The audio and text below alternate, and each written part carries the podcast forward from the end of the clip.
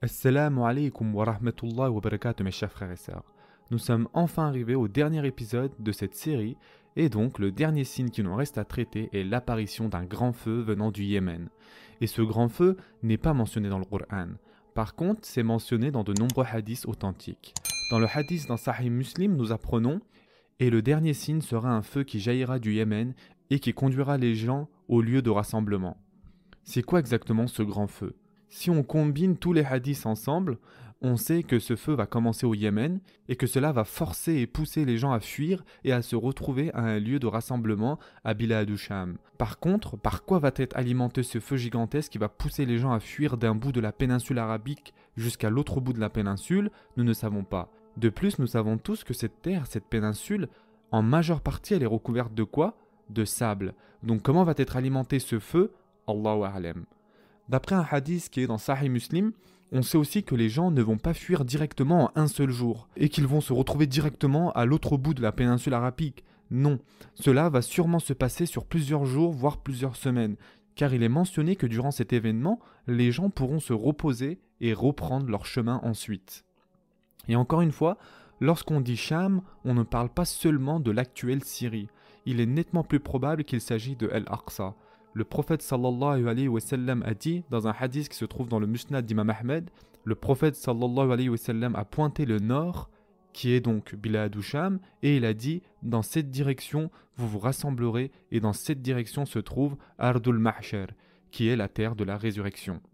Et le fait est qu'aucune autre partie du monde n'est mentionnée ici. Nous savons seulement que ces gens qui se situent dans la péninsule arabique iront à Bila Et une des interprétations possibles, c'est qu'il ne restera plus personne sur cette terre à part ces personnes qui se trouvent dans cette région. Vraiment, dans les hadiths, il n'y a aucune mention d'autres parties de la terre, même pas l'Afrique, la Chine, l'Égypte. Ces endroits étaient connus des Arabes et du prophète sallallahu alayhi wa sallam. Et là, on parle bien sûr des derniers jours de cette création. Tous les grands signes majeurs sont déjà arrivés. Bien sûr, Allahu a'lam, mais il est très probable que l'humanité ayant commencé dans cette région, qu'elle se termine dans cette région aussi. Allahu A'lam.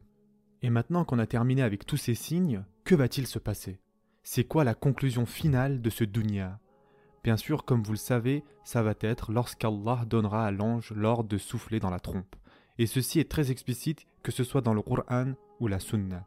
Allah dit Et le jour où l'on soufflera dans la trompe, tous ceux qui sont dans les cieux et ceux qui sont dans la terre seront effrayés, sauf ceux qu'Allah a voulu préserver, et tous viendront à lui en s'humiliant. Surat An-Naml, verset 87.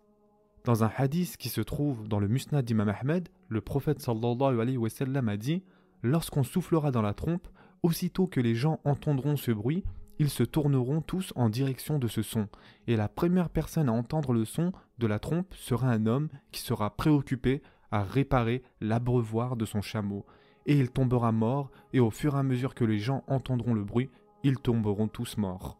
Si on fait le lien avec ce que l'on vient de dire, il a l'air apparent que ces personnes sont les mêmes personnes qui ont fui pour se réfugier à Bilad Sham.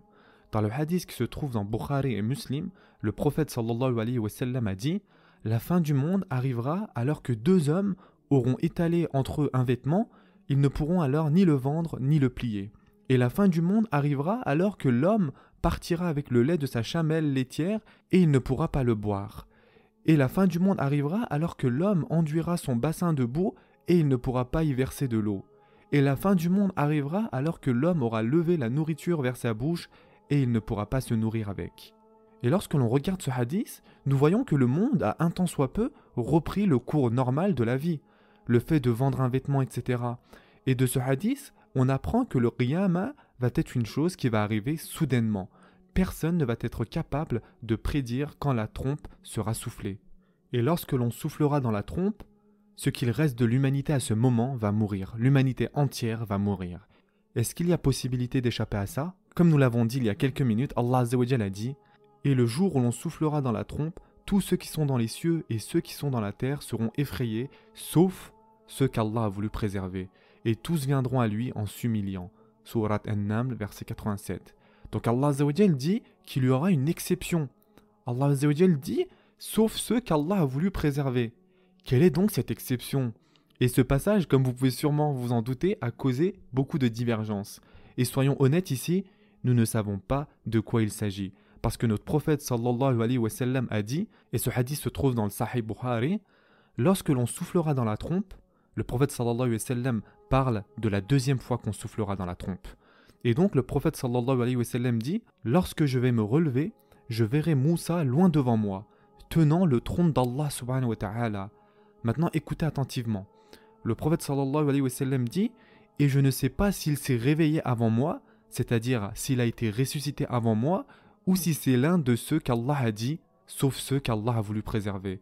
Et donc, le prophète sallallahu alayhi wa sallam lui-même ne sait pas qui sont ces personnes dont Allah a fait mention. Voilà, au moins c'est clair et net. Nous savons aussi que l'ange qui a pour mission de souffler dans la trompe est Israfil. Est-ce que Israfil est mentionné dans le Coran La réponse est non. Israfil n'est pas mentionné dans le Coran. Par contre, ce qui est mentionné dans le Coran, c'est que quelqu'un va souffler dans la trompe, le nom n'est pas prononcé. Dans ce cas, comment sait-on que c'est Israfil qui va bien souffler dans la trompe?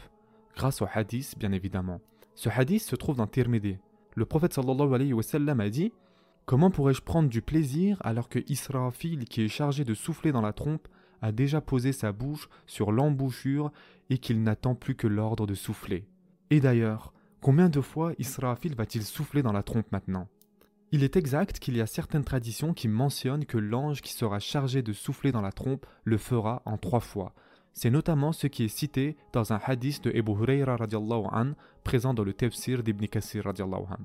Cependant, Allah a dit dans le Coran, et c'est un autre verset, Et on soufflera dans la trompe, et voilà que ceux qui seront dans les cieux et ceux qui seront sur la terre seront foudroyés, sauf ceux qu'Allah voudra épargner.